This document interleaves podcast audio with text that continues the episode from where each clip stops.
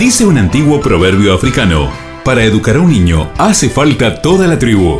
Ya comienza Los Niños de hoy. Este es tu lugar. Esta es tu tribu. Los Niños de hoy, con la conducción de María José Corso.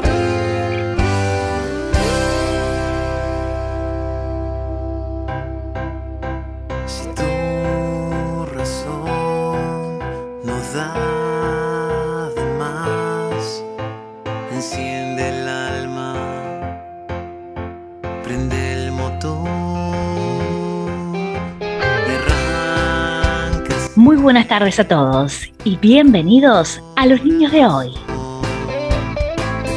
Mi nombre es María José Corso y vamos a compartir juntos este espacio. Estamos en Facebook, Instagram y también YouTube. Nuestra fanpage en Facebook es Los Niños de Hoy. En Instagram nos encontrás por Tribu de Hoy. Y ya podés disfrutar todos nuestros programas desde nuestro canal de YouTube. Búscanos por Los Niños de Hoy. Los Niños de Hoy, este es tu lugar, esta es tu tribu.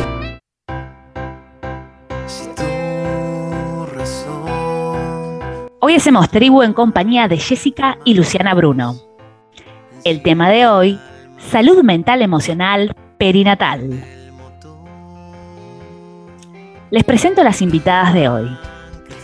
Jessica Bruno es psicomotricista, especializada en clínica psicomotriz y primera infancia, con aportes de la formación de doula comunitaria.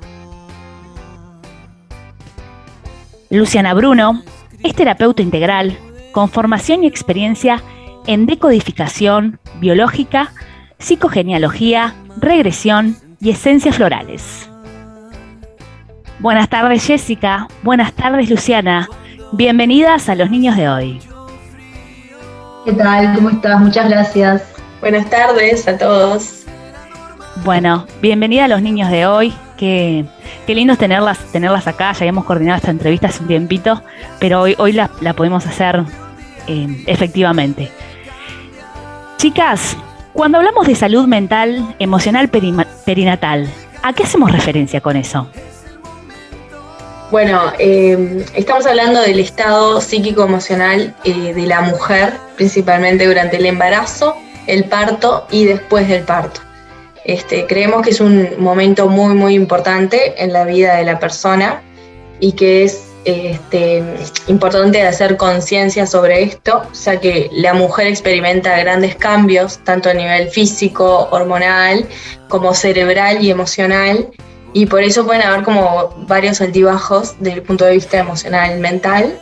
Este, y bueno, también sabemos que, por ejemplo, lo que está, no está muy conocido es que se da un cambio en el cerebro, ¿no? Además de lo físico, que es lo que todos vemos, este, que tiene que ver como con la especialización de una parte del cerebro que eh, tiene que ver con la empatía y es lo que prepara a la mujer con el cuidado del futuro bebé, del recién nacido. Este, así que por eso es que creemos que es un momento muy importante este, en la vida de la persona. Perfecto. Esto a veces eh, no se habla mucho o, de un tiempo acá se está hablando un poco más en, los talleres y las clases de, trabajo para, el parto. Pero qué importante que es hablar de esto, porque cuando uno tiene, tiene familia, eh, se producen un montón de cambios y las hormonas generan un montón de sensaciones que qué importante poner, ponerle nombre a todo eso que nos pasa. Exacto. También como, como familia y como sociedad, ¿no? Que tenemos que tomar conciencia de, todo lo que está atravesando la mujer cuando está embarazada, que no es simplemente que tiene panza o que, eh, digamos, que cambios a nivel del cuerpo, sino que le están pasando muchísimas cosas que la mayor parte no somos conscientes de eso. Y después del, nacimiento del bebé también, ¿no? Que la mujer suele quedar como en un segundo lugar cuando aparece el niño tan esperado entonces es como súper importante y este, pasa, pasa mucho, ¿no? En este momento. Y que, se le pueda prestar atención también a las emociones de esa mamá, porque, o sea, no fue que solamente tuvo el hijo y ahora toda la atención es para el niño, sino que ella estaba, todavía sigue con un montón de cambios y un montón, experimentando un montón de sensaciones totalmente nuevas. Sí, por ahí se, se, se ve una frase en redes que dice, ¿quién cuida a la mamá? Claro. La importancia de sostener también, de cuidar al que cuida, ¿no? Decimos. ¿Y qué importancia tiene, tienen los cuidados en este momento después de dar a luz? Bueno, eh, creemos que es muy importante, ya que sabemos que la forma en la que la mujer transite este momento, tanto antes del parto, o sea, el embarazo, en el parto y después del parto, eh, va a significar mucho tanto en la vida de ella, son huellas que quedan, como en la del niño. Entonces, eh, creemos que es muy importante hacer conciencia tanto desde, como decía Lu, de la sociedad como de las, las personas más cercanas a la mujer. Este, es importante como cuidar este, a la mujer desde ese punto de vista, ¿no? Desde entenderla, apoyarla, sostenerla. De que pueda sentirse, o sea, que pueda abrirse y expresar lo que le pasa y no que sea como que siempre tengo que estar con una sonrisa para que, que todos vean que es una mamá feliz, digamos, que pueda expresarse. Eso, y, entender más allá de, como decíamos al principio, ¿no? De que no es solo, bueno, que la mujer tiene panza y es lo más visible y es lo, más común que preguntamos, bueno, ¿cómo estás con la panza? Lo que sea, este, sino entender que hay un mundo atrás de esa panza, que hay un mundo atrás de, la vivencia del parto y de la vivencia de, ser mamá por, a veces por primera vez, ¿no? De estar en ese rol tan especial, digamos. Y también la importancia de hablar de las maternidades reales, porque hoy, hoy en día vemos maternidades Em, por las redes sociales, por la televisión, que salen flamantes, sin mm. criticar nada, salen flamantes del parto, y no, no, no, es, lo, no es lo real ni, ni es lo común en, toda la sociedad. Son casos específicos. Comento, comento esto porque si hay alguna mamá que, recién eh, tuvo familia, que sepa que, que ninguna somos Pampita. Exacto, total. Y habilitar como esto, ¿no? Que está bien sentirse no siempre y, en una continuidad de felicidad. Por más de que sea un momento muy feliz, muy esperado y muy especial, el ser mamá y el dar a luz y, estar embarazada, pero también hay que habilitar. también es muy cansador, tiene sus partes de, mucho agobio, tiene, deben haber momentos que no sabes qué hacer, eh, como poder expresarse, expresar lo que realmente pasa. Y no que, claro, eso, no tener que estar todo el tiempo flamante para recibir a las visitas que vienen a casa a ver al bebé y que esté todo ordenado, todavía eso. Romper esas estructuras un Claro. Sí, que los momentos en que uno recién, recién recibe al niño porque dio a luz, eh, son momentos de, que, de mucha, adaptabilidad, ¿no? Porque uno no nace siendo madre o siendo padre y, las demandas eh, son diferentes y, esto es, importante hablarlo porque mm, no, no es un tema que se hable, se hable mucho y es necesario. Y en, esto de, haber pasado por un momento de, pandemia, un poco que, las redes eh, de encuentro fueron, fueron como que, que limitadas. Si bien hubieron encuentros virtuales, pero es necesario de mamá a mamá poder juntarse y, poder eh, compartir estas mismas em, problemáticas o inquietudes al momento de criar y ser mamá, que, hoy en día, por suerte, se está pudiendo volver a, retomar esta actividad. Sí, sin duda. Es muy importante. Es muy importante siempre contar con eso, con un grupo de apoyo para estos momentos, ¿no? Sí, claro. Este, y la importancia, como tú decías, de compartir experiencias, ¿no? Y poder hablar par a par con alguien y no solamente con el médico, que es capaz que el encuentro que sí o sí tenés, este, el control, que obviamente es un punto de vista súper válido, válido este, y valioso, pero que está esto, de, como decís, la maternidad real, bueno, cómo lo estás viviendo, cuáles son como más los problemas o lo que más disfrutabas de madre a madre. Súper importante. Y con relación a esto, ¿qué, ¿a qué se le dicen las redes de apoyo? Bueno, las redes de apoyo son eh, personas o grupos de personas eh, que son como de mucha confianza para, la mamá en este caso, ¿no? Todos tenemos nuestras redes de apoyo en, la vida este, y son personas con las cuales eh, uno puede sentirse escuchado, sostenido, en confianza para esto que hablábamos recién en realidad, para compartir lo que está viviendo, para poder expresar si está muy cansada o si está muy feliz o el mundo de emociones que pueda estar viviendo.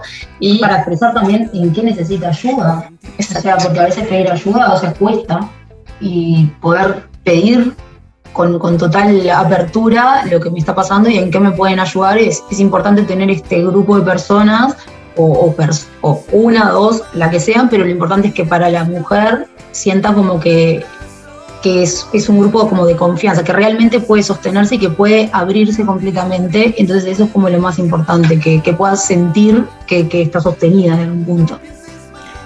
También de esto de redes de apoyo, algo que está últimamente como eh, cobrando mucha importancia son los grupos de apoyo, que es lo que a la crianza lo que nosotras proponemos desde Humara, este, y es básicamente esto, dar sostén, eh, escucha, eh, acompañar, eh, ayudar a vivenciar diferentes situaciones, a tomar conciencia de diferentes cosas. Y sobre todo el enfoque del grupo, que lo que hace un grupo es que justamente estés con pares, o sea, que no te vas a sentir sola al momento de expresar algo que te pasa, porque seguro hay alguien más en el grupo que también lo vivenció y te vas a sentir apoyada. Entonces es un poco como esa lo que buscamos, ¿no?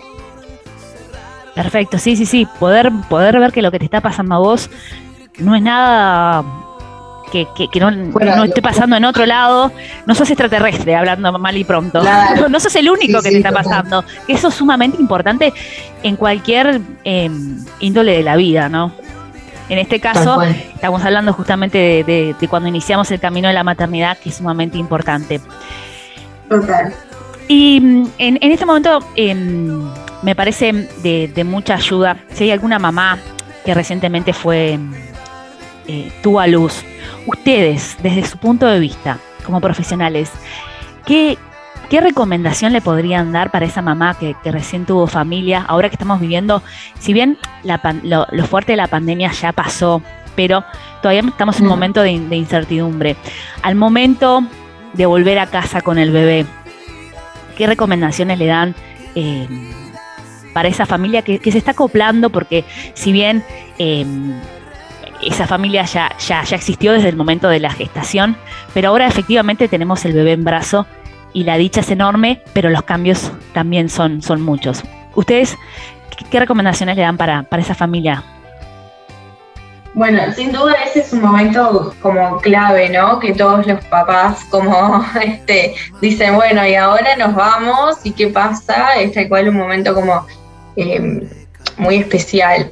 Eh, yo creo que lo más importante de, decir es que, se sientan padres, digamos, que, se empoderen, que ellos saben cómo hacerlo, que más allá de que recién es los primeros contactos físicos, en realidad la mamá ya que confíen en lo, que, claro, que confíen en, su intuición, en lo que sienten, y si como mamá está sintiendo, no sé, que está llorando porque capaz que le duele esto, confía porque por algo lo está sintiendo. Estos cerebros se conectaron.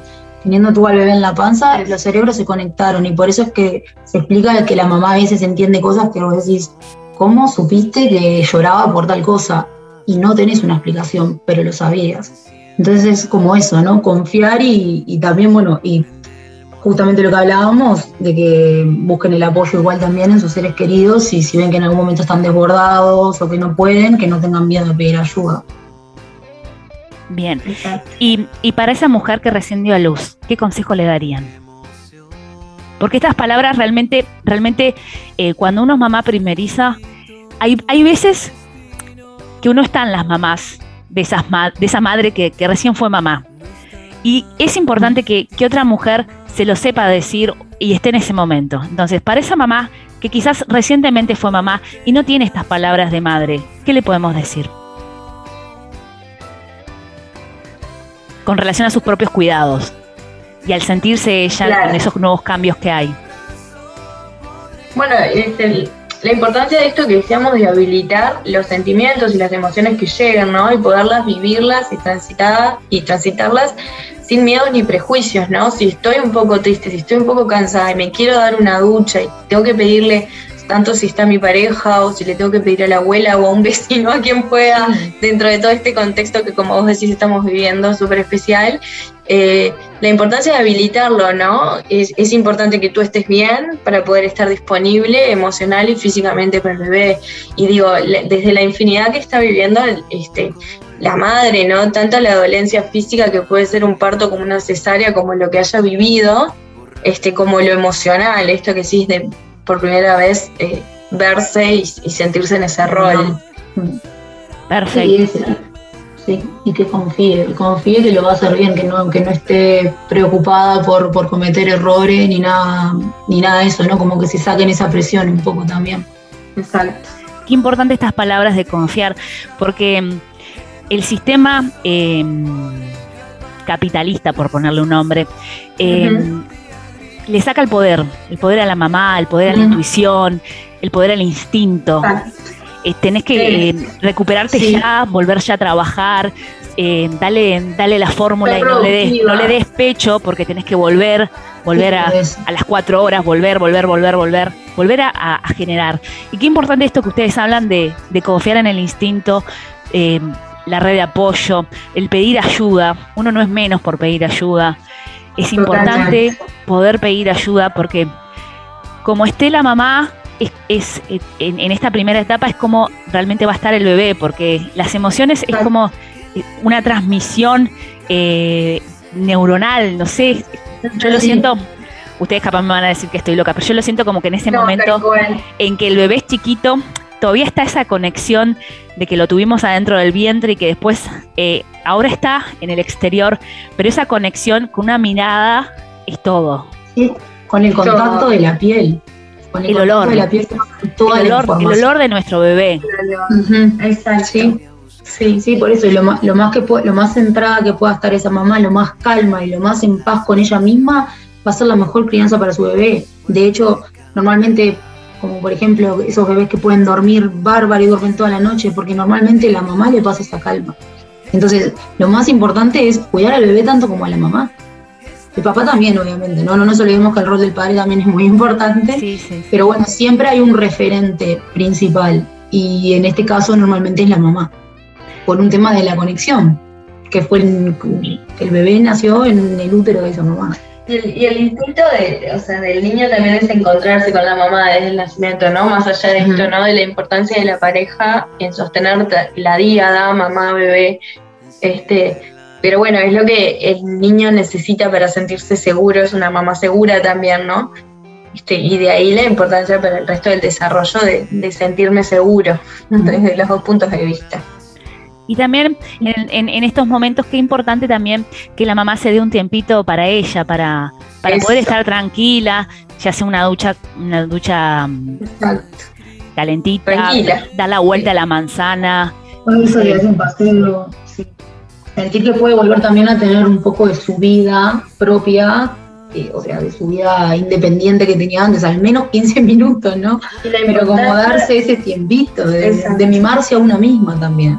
Y de descansar, ¿no? Lo importante que es el descanso, o sea, de verdad que la mamá, el cuerpo de la mamá sufre un montón de cambios, este, desde todo el punto de vista químico, físico, eh, para volver a, un, a ese equilibrio, para volver como a, al momento previo al que al del embarazo, necesita descansar. Este, necesita estar tranquila, alimentarse bien, descansar, es, importante para todo el punto de vista, ¿no? Físico, emocional, mental.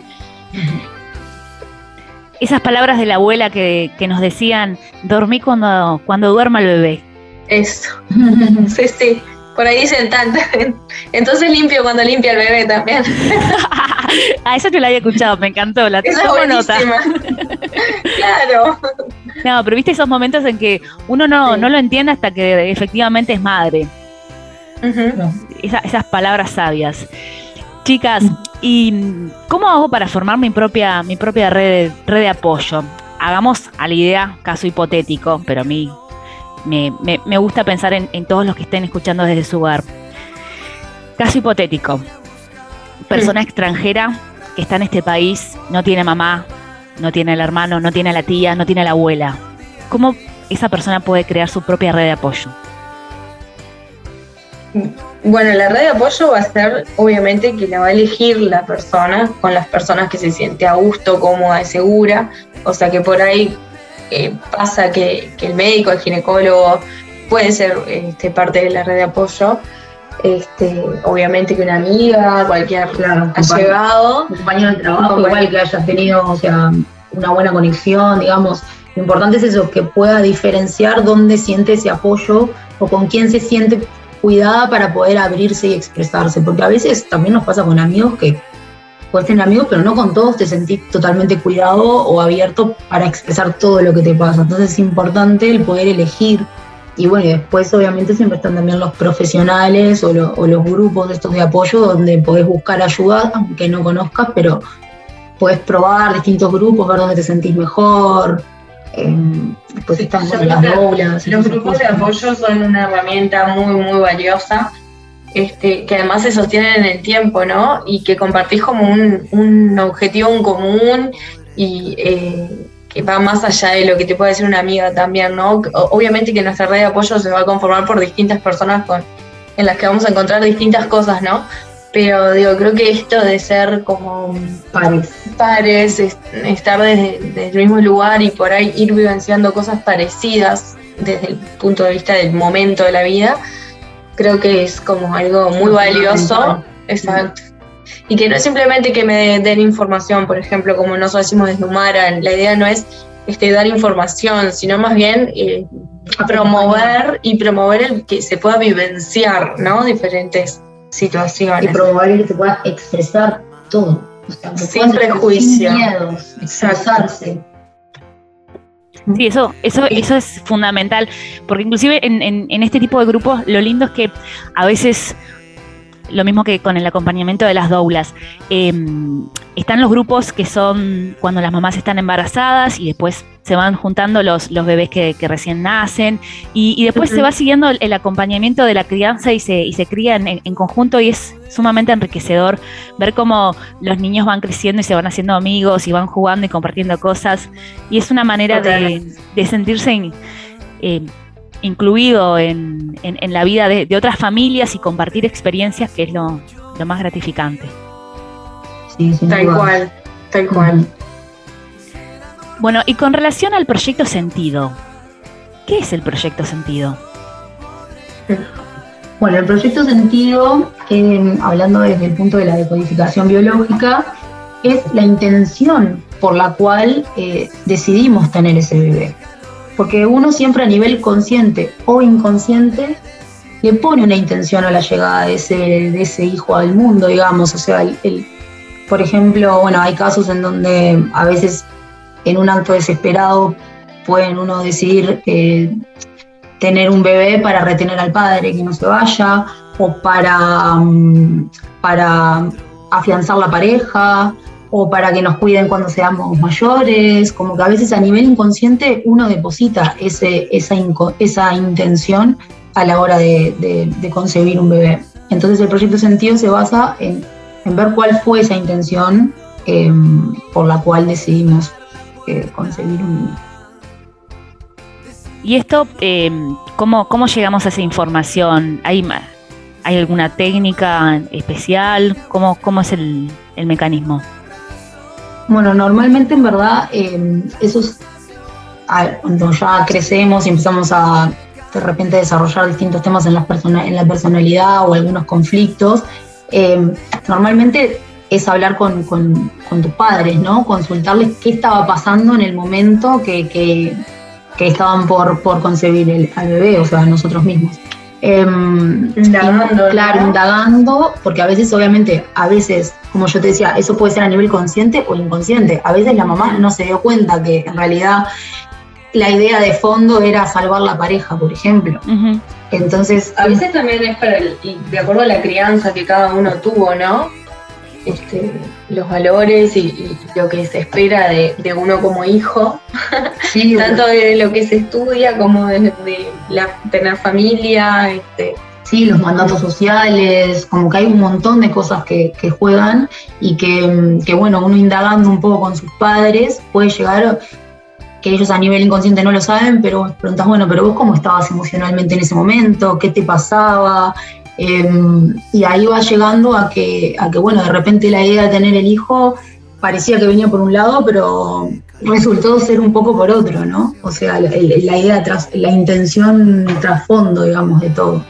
Y lo importante también de lo que decía Luz, de cómo esto marca también la vida de cada uno, ¿no? El hecho de que yo llego al mundo con una intención de alguien o con un propósito, por ejemplo, para afianzar una pareja o, lo que sea, este, por ahí yo, sin darme cuenta, hago un montón de esfuerzos en mi vida por, por, cumplir ese objetivo, que sea, por ejemplo, que mis papás estén juntos, o bueno, esa es como bastante gráfica, ¿no? Es como, para ejemplificar. Es, claro, como, es como eso, desde la biocodificación buscamos eso a veces, ¿no? Como ver esas problemáticas o esos temas en el desarrollo de la personalidad. Em, a veces se ve reflejado en que, bueno, en nuestro proyecto sentido estaba algo de eso. Entonces, por eso estamos siempre, viste, que no sé, a veces son tres hermanos, pero hay uno que es el que lucha siempre por papá y mamá, porque todos tuvieron sentidos diferentes, proyectos sentidos diferentes, entonces van a desarrollar distintas distintas situaciones y características de personalidad. Qué interesante esto que, plantean. ¿Y mm, qué es la biodescodificación? Bueno, la biodescodificación es justamente es un enfoque terapéutico donde mm, se basa básicamente en encontrar el sentido de cada enfermedad. Es decir, tenemos síntomas y tenemos que analizar qué nos permite hacer ese síntoma o qué no nos permite hacer ese síntoma y cuál es el órgano afectado porque en base a eso vamos a entender un poco qué nos vino a expresar esta enfermedad, qué nos quiere comunicar. Entonces, se dice como que la enfermedad es la respuesta biológica que el cerebro automático encontró para solucionar un conflicto. Un conflicto normalmente de tipo emocional o psicológico. Eso, ¿no? No solo hablamos de enfermedad orgánica, ¿no? Claro. Cuando decimos enfermedad. Claro pero que lo que genera así una enfermedad orgánica es este, un conflicto psicológico sostenido en el tiempo o un trauma o shock repentino y normalmente siempre es lo no expresado. Por eso estamos, por eso hacíamos tanto hincapié antes en, que las personas se puedan expresar. En habilitar. En habilitar la expresión, porque la palabra no dicha es la que nos enferma básicamente. Entonces la importancia es eso, ¿no? Como analizar cuál fue esa situación emocional que de repente estuvimos sosteniendo mucho en el tiempo, que ya sabemos que nuestra cabeza es muy de rumiar, ¿no? y, de, estar ahí, dejarnos con un conflicto y, darle, y darle, y darle. Entonces, lo importante también ahí es en cómo vivenciamos ese conflicto.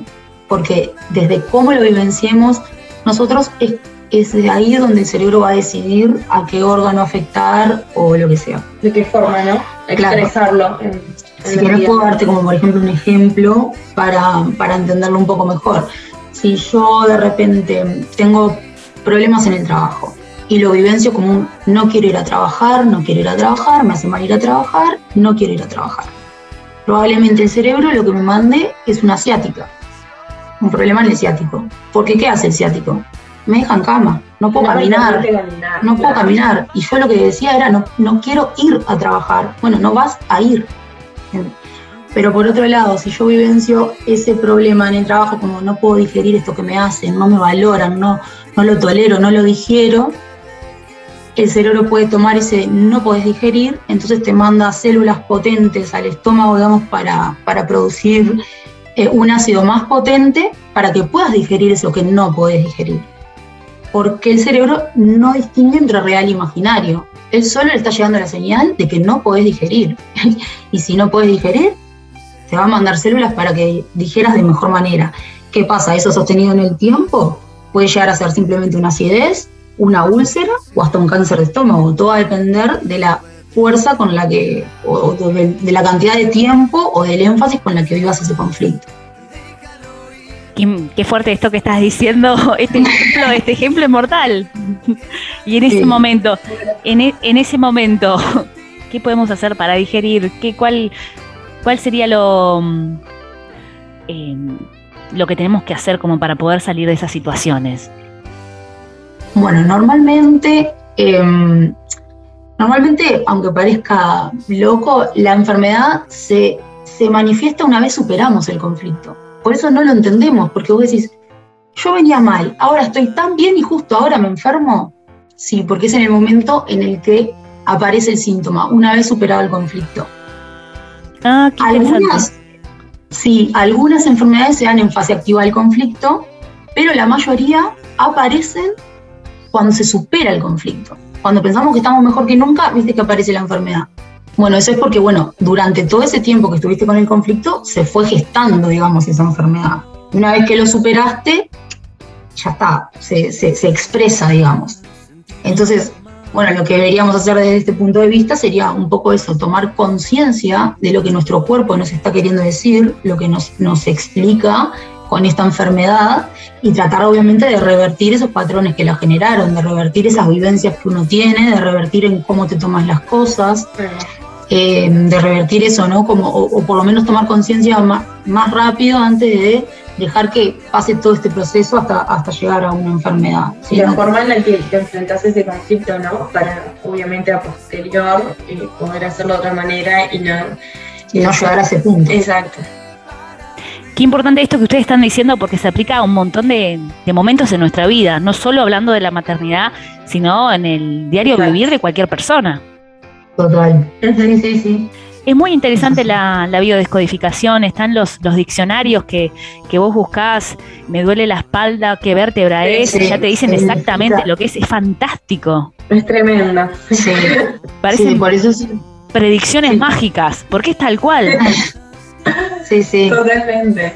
Eh, y que todo tiene una lógica, ¿no? Se aplica una lógica biológica, justamente, es, es, es muy interesante el ver cómo nuestro cuerpo habla y cómo la forma en la que vivenciamos las cosas termina decantando. Por eso siempre uno dice, ¿no? Como que cuando si no escuchamos al cuerpo, el cuerpo grita.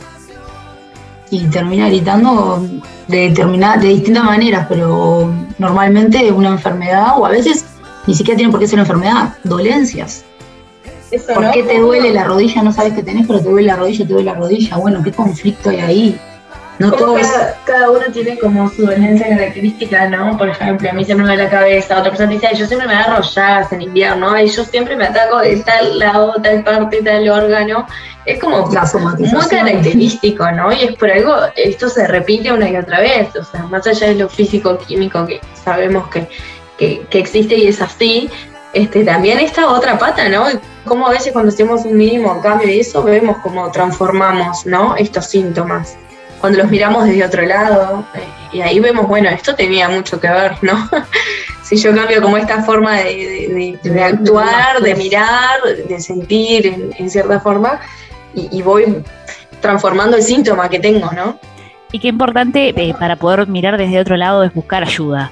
Eh, buscar un profesional, ir, ir a las redes de apoyo, porque uno si se queda en, el hogar de cada uno, se queda con, esa perspectiva del asunto y, es y a, veces tiene, tiene salida.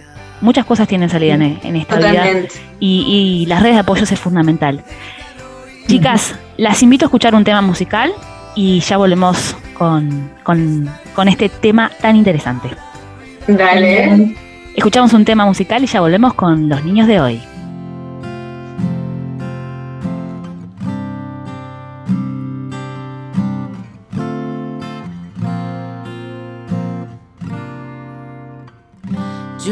Esperaba y veía mi cuerpo crecer mientras buscaba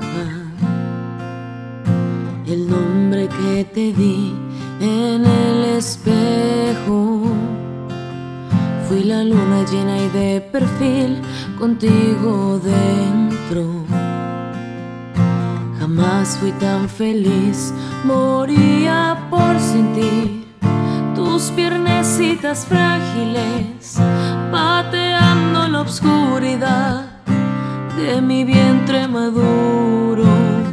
Soñar no cuesta, no, y con los ojos húmedos te veía tan alto, es más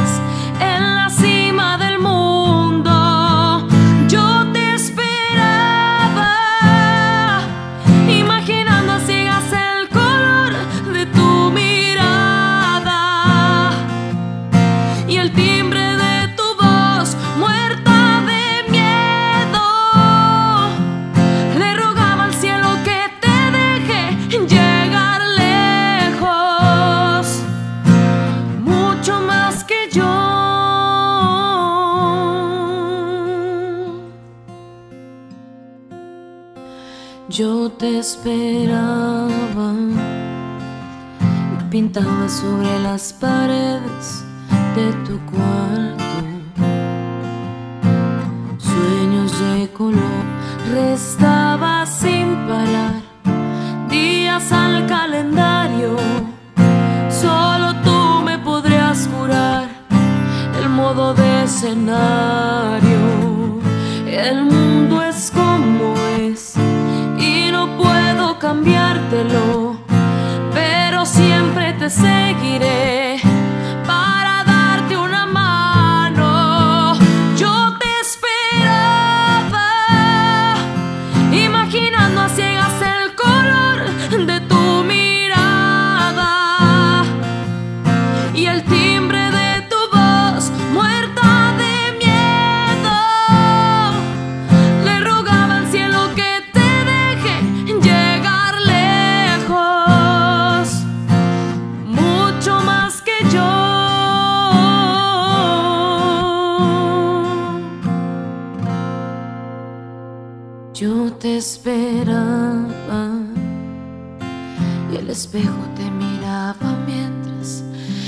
Te amaba.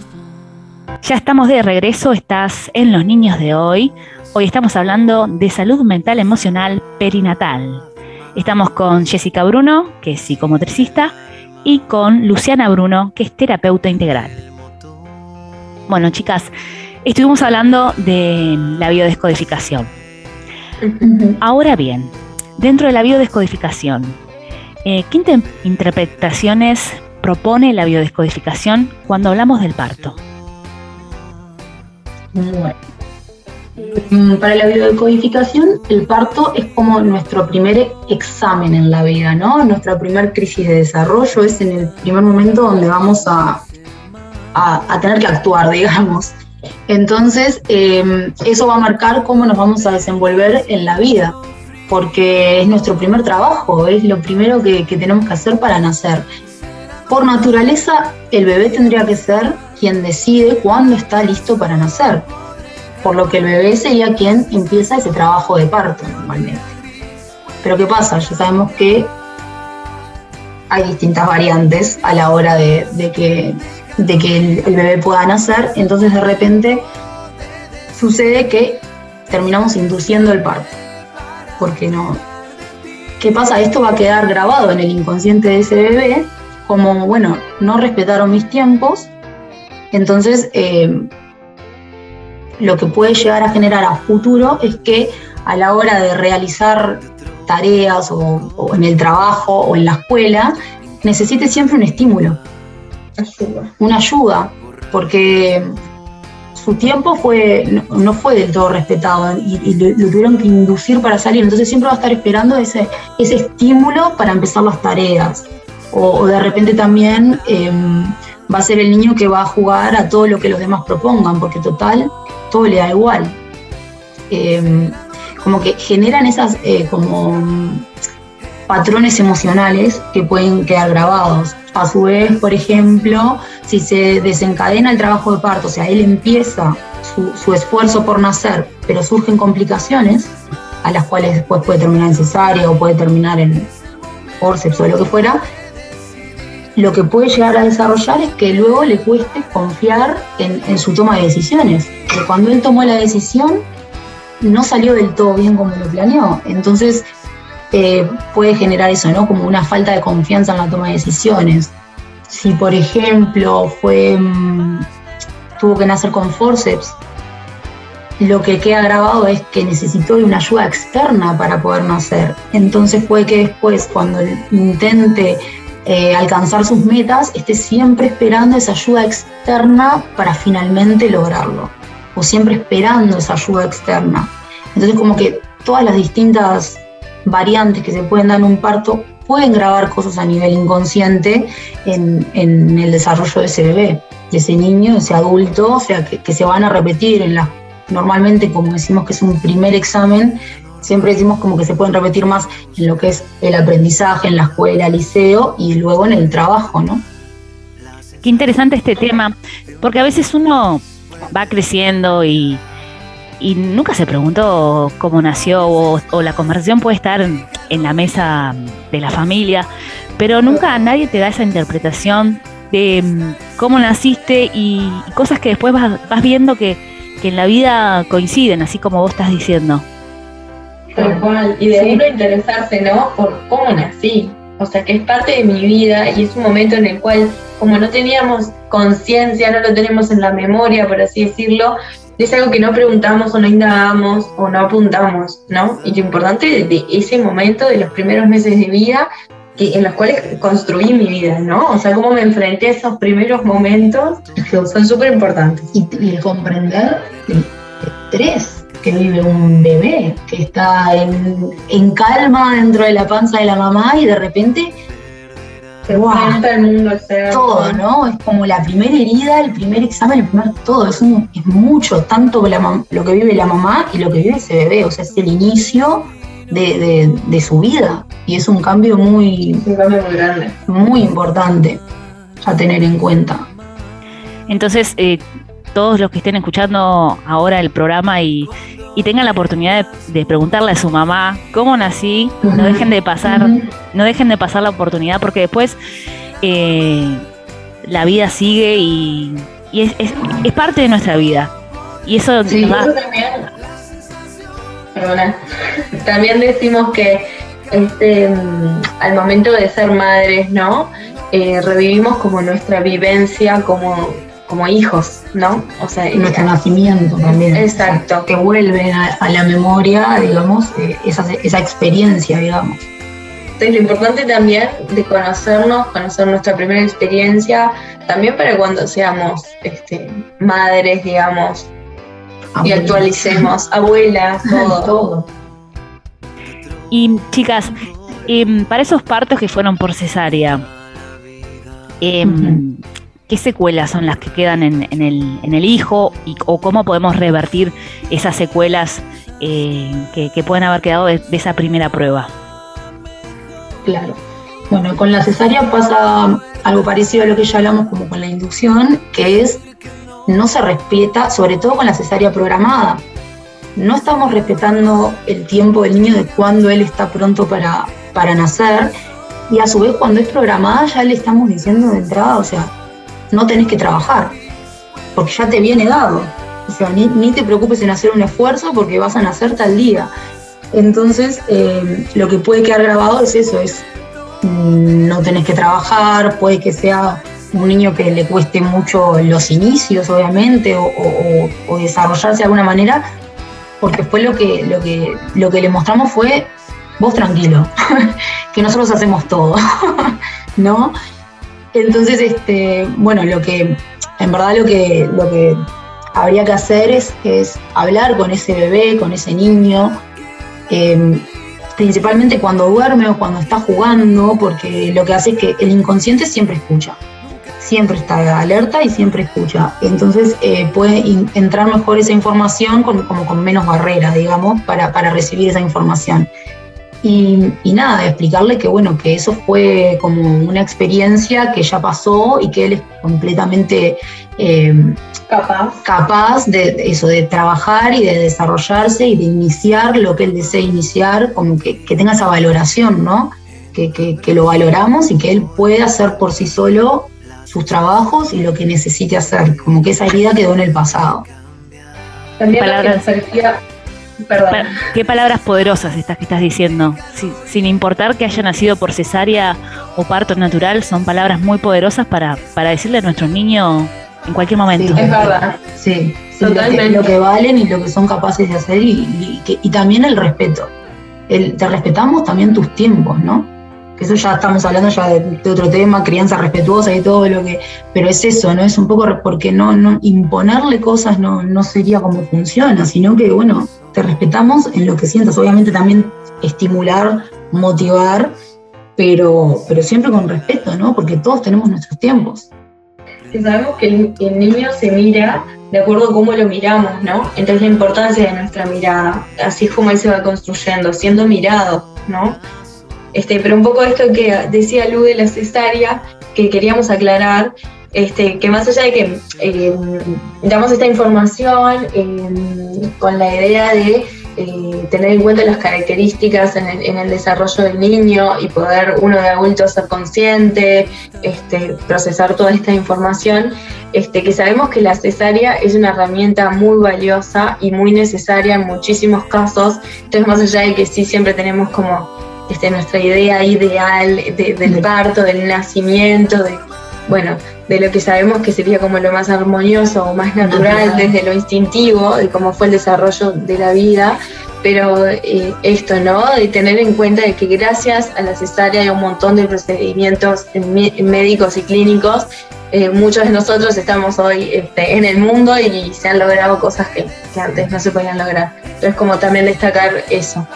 Sí, también aclarar que, que, no necesariamente igual tienen por qué quedar estas heridas, ¿no? O sea, también porque a veces por sí solos en los procesos las terminan depurando o la mamá le da tanto amor y le, da tanta validez y tanto que no, que no necesariamente este, no por qué quedar esta herida grabada. Estamos hablando que es una probabilidad que, esto suceda. Sí, sin duda. Eh, acá no se está cuestionando que ni se está poniendo en contra de la cesárea ni nada, no. Eh, acá simplemente se está hablando el tema. Y la cesárea, parto natural, oxitocina, o, agarrado de un árbol en el banco, en la silla o, en la bañera, en el agua, todo, todo, todo es eh, respetado y, y contarle que, se pueda eh, traer al bebé a casa y estar mamá y niño en óptimas condiciones, se respeta a todos y la ciencia es así, está para, para ser al servicio nuestro. Exacto, sí, sí. Uno a veces piensa, no, porque quiero, quiero parir como Eva, colgada de un árbol, o, en el banco de parir, y, y, se hace una idea de lo que va a ser el parto, y decís, voy a ir con mi plan de parto y lo entrego a la partera, y después terminás que te tienen que pasar oxitocina, terminas en cesárea. Y bueno, ta, fue como surgió. Y, claro, y ahí volvemos a la importancia de, que de que esa mamá se pueda expresar también, porque obviamente igual a ella también le va a quedar una herida, que planeaba un parto de una manera y le termina saliendo de otra, entonces le va a generar también un altibajo ahí emocional, que, que, bueno eso, ¿no? Que lo pueda expresar y que lo pueda aceptar, que bueno, hizo todo lo que pudo para que ese parto se diera de esa manera, se dio de otra, aceptarlo y poder y poder también sentirse libre de expresarse, ¿no? Sí, y son cosas que son cosas que pasan y al final del día hay que pasar raya y decir, bueno, el bebé está sano, mamá está sana, estamos, estamos juntos, nos abrazamos y bueno, está. A seguir. Sí, total. Sí, y todo se puede sanar. Así que eso es importante. Chicas, ¿qué es la depresión postparto? Bueno, la depresión postparto es como una afectación del estado de ánimo de la mujer este, después del nacimiento del hijo, ¿no? En, general, como el síntoma más común es como mucha tristeza, que la mujer se sienta como muy triste o con mucha ansiedad o también cansancio. Este, pero en realidad es como bastante variable y, no es solo que, bueno, a veces algunas mujeres te dicen, ah, pero yo no me sentí muy triste en realidad. Estaba bien, pero quizás estaba más como irritable o estaba muy cansada. Este, o por ahí no tenía ganas de hacer cosas que antes sí le daban satisfacción, o se alejó un poco como de, sus vínculos, eh, pero en realidad como la característica que decimos que es la característica fundamental como para que sea realmente una depresión postparto, es que se afecte la capacidad de cuidar de sí misma y del bebé. Esto es lo más importante.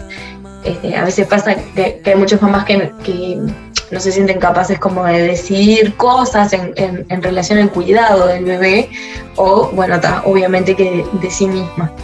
Este, básicamente, esa es la, la principal característica, como para tener en cuenta. ¿Y qué es lo que provoca la depresión?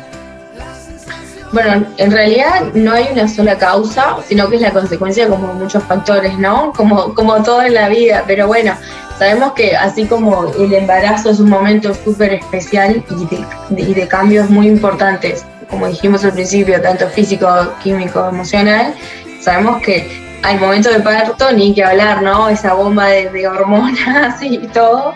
Eh, después del parto pasa lo mismo. Entonces, al haber también tantos cambios, el cuerpo se sigue adaptando este, para todo, ¿no? Para, el cuidado del bebé, para el amamantamiento, para, para volver a, su equilibrio, para que los órganos vuelvan a, su lugar, para que todo vuelva como a, su situación anterior. Eh, sabemos que esto está, eh, sin duda va a generar alteraciones incluso químicas en el cerebro hablábamos, todos estos altibajos y, estas situaciones te generan también cambios a nivel cerebral y que bueno, que eso también pueden ser cambios favorables o también a veces pasa que, se van un poquito más a la, parte más como de eso, como de la tristeza, de, la, o de ansiedad, irritabilidad y nada, es válido también.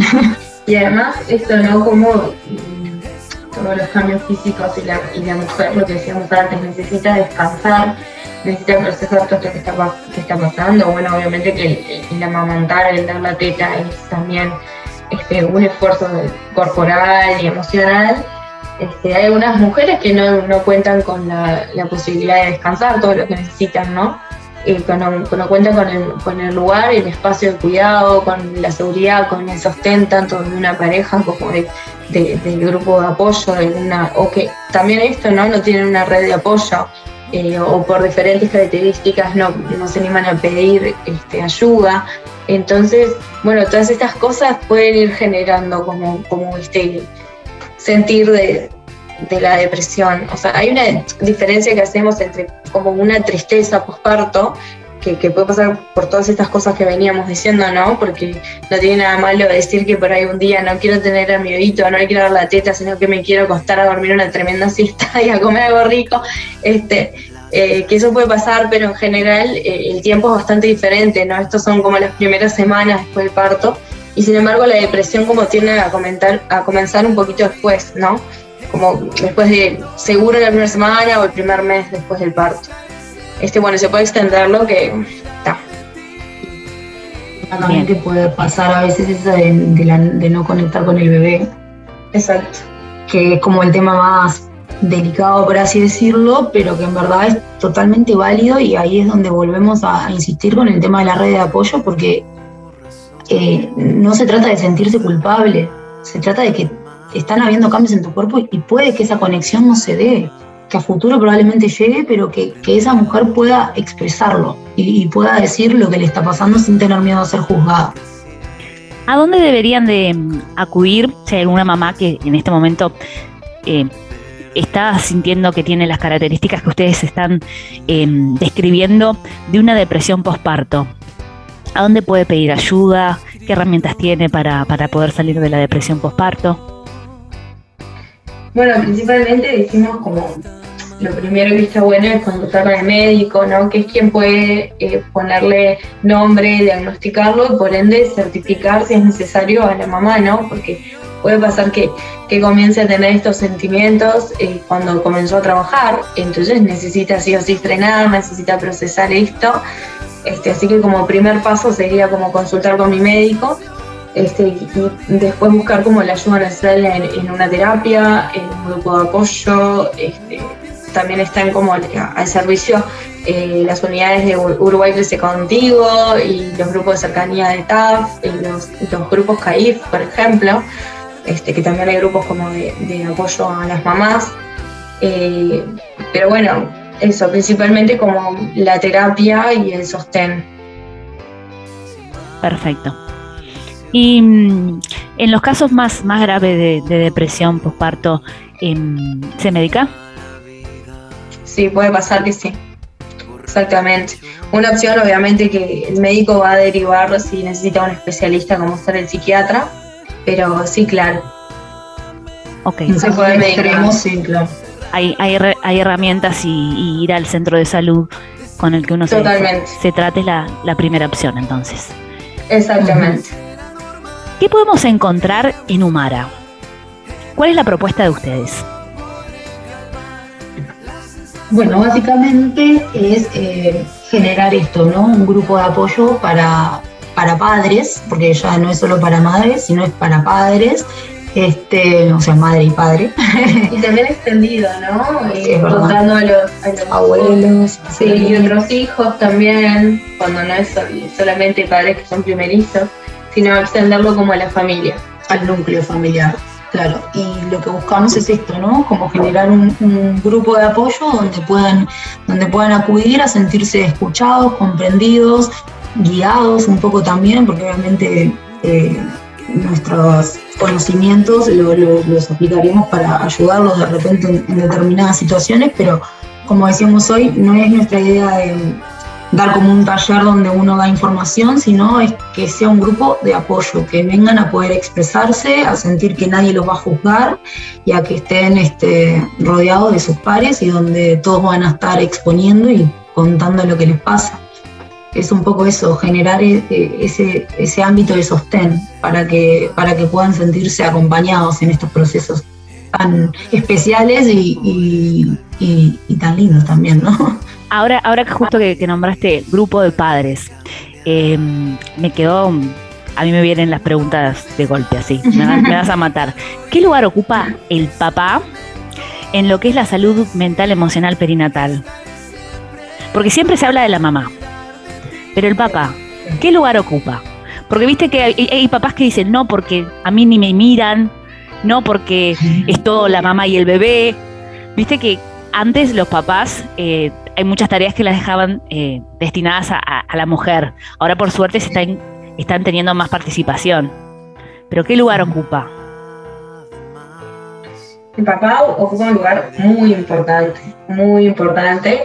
Eh, como decíamos al principio, esto de, de sostener principalmente, porque esto, ¿no? De que al principio siempre es eh, mucha demanda hacia la mamá, eh, tanto desde el punto de vista físico, de dar la teta, de, de- de lo que pasa a la mamá durante el parto, este, pero también obviamente que es emocional porque el bebé necesita a la mamá, porque es donde estableció como esa conexión más fuerte, necesita sentir sus latidos, necesita sentir su olor, necesita, necesita estar como en contacto piel a piel y que contacto estrecho después cuando son más grandes con ella. Entonces por ese lado, este, como que tiene un rol muy importante de sostener y saber que es desde ese lugar que él también eh, puede aportar y también conectar obviamente con eh, la diada y ser Y conectar con el bebé también, o sea, el contacto piel a piel con el papá también es importante. O sea, lo que es Exacto. importante es el contacto piel a piel, o sea, que es un tema que, que vale la pena destacar, que es que el bebé se siente seguro cuando hay contacto de epidermis con epidermis, o sea, piel a piel, no pijama con pijama. Entonces, es muy importante eh, que el bebé se sienta tocado principalmente por la mamá, pero también por el papá. El papá también se lo puede acostar en su pecho, piel a piel, y van a empiezan a generar ese lazo, ¿no? Que, que tanto buscan también los papás, como decías, que a veces se sienten como desplazados, qué sé yo. Bueno, no, lo pueden tam- también tratar de fomentar ese vínculo, eh, teniendo mucho contacto piel a piel con el bebé, capaz de repente dándole también alguna eh, mamadera, este, alimentándolo, con, obviamente con la mirada y con todo, él también puede alimentar ese vínculo. Y sabemos que el vínculo se forma también con los que con los que no están bueno tan presentes como la mamá, digamos, en el sentido de que los lleva dentro de su panza un montón de tiempo. Que, que sabemos que es importante la cantidad de tiempo que la persona, tanto sea el papá, el abuelo, la cuidadora, esté con ese bebé. O sea, sabemos que ahí es un tema de cantidad y, obviamente que la calidad es importante, sino que bueno, así como eh, la mamá tiene este vínculo especial, el papá también lo puede generar y corresponde a esa cantidad de tiempo que puede tener este, posparto, ¿no? Incluso esta herramienta válida, como decía Lu, el piel a piel con el papá, cuando la mujer no está en las condiciones, por un tema médico, de intervención, de la cesárea, lo que sea, la importancia es que el papá sepa y se empodere de este, de este lugar y de este, esta conexión tan, tan importante que es el piel a piel, ¿no? Perfecto. Con todo lo que eso genera en el, en el niño, ¿no? También. Bien. Entonces en Humara el espacio es abierto para toda la familia. Exacto. Buenísimo. Chicas, ¿cómo eh, se pueden comunicar con ustedes? ¿Cómo las encontramos en redes? ¿Cuáles son las vías de comunicación? Eh, tenemos, bueno, nuestro Instagram, que es humara.encuentros. Eh, por ahí principalmente pueden comunicarse y si no, bueno, el número de teléfono es 098-268-874. Y también tenemos bueno, una dirección de mail que es humara.encuentros.gmail.com. Perfecto. ¿Algún encuentro que ya estén eh, previendo para, para lo que queda del año? ¿O algo en lo que estén trabajando? Sí, estamos próximamente por, por empezar este, a, poner las próximas fechas de cuándo empezarían estos encuentros.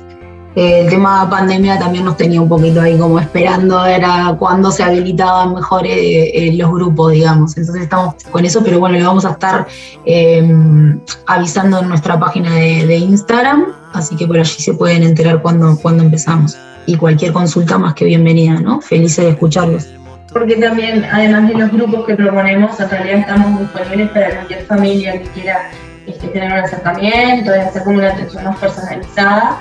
Este, no es solamente el formato de grupo que...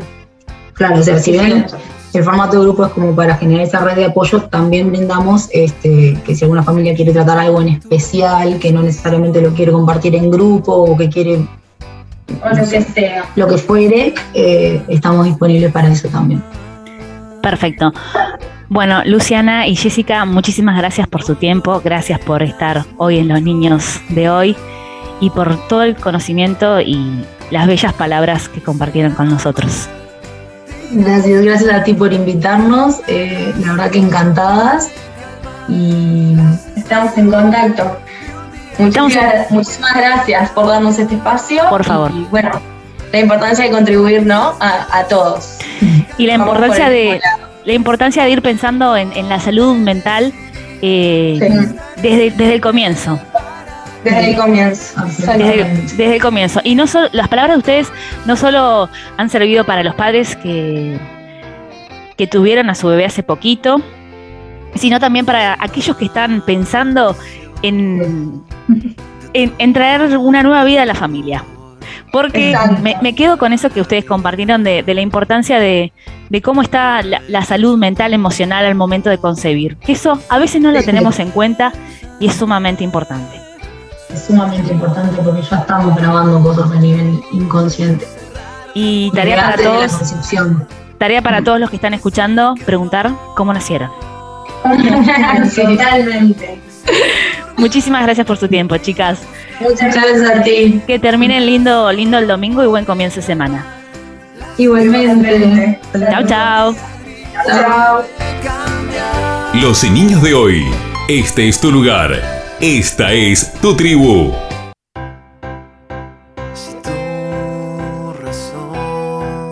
Hoy compartimos nuestro programa junto a la psicomotricista Jessica Bruno y la terapeuta integral Luciana Bruno. En esta entrega hablamos de salud mental emocional perinatal. Y llegamos al cierre de otra edición de Los Niños de hoy. Los espero el próximo domingo para compartir juntos este espacio. Este es tu lugar. Somos tu tribu. Besos para todos. Los quiero. Chao. Esto fue Los Niños de hoy. Este es tu lugar. Esta es tu tribu.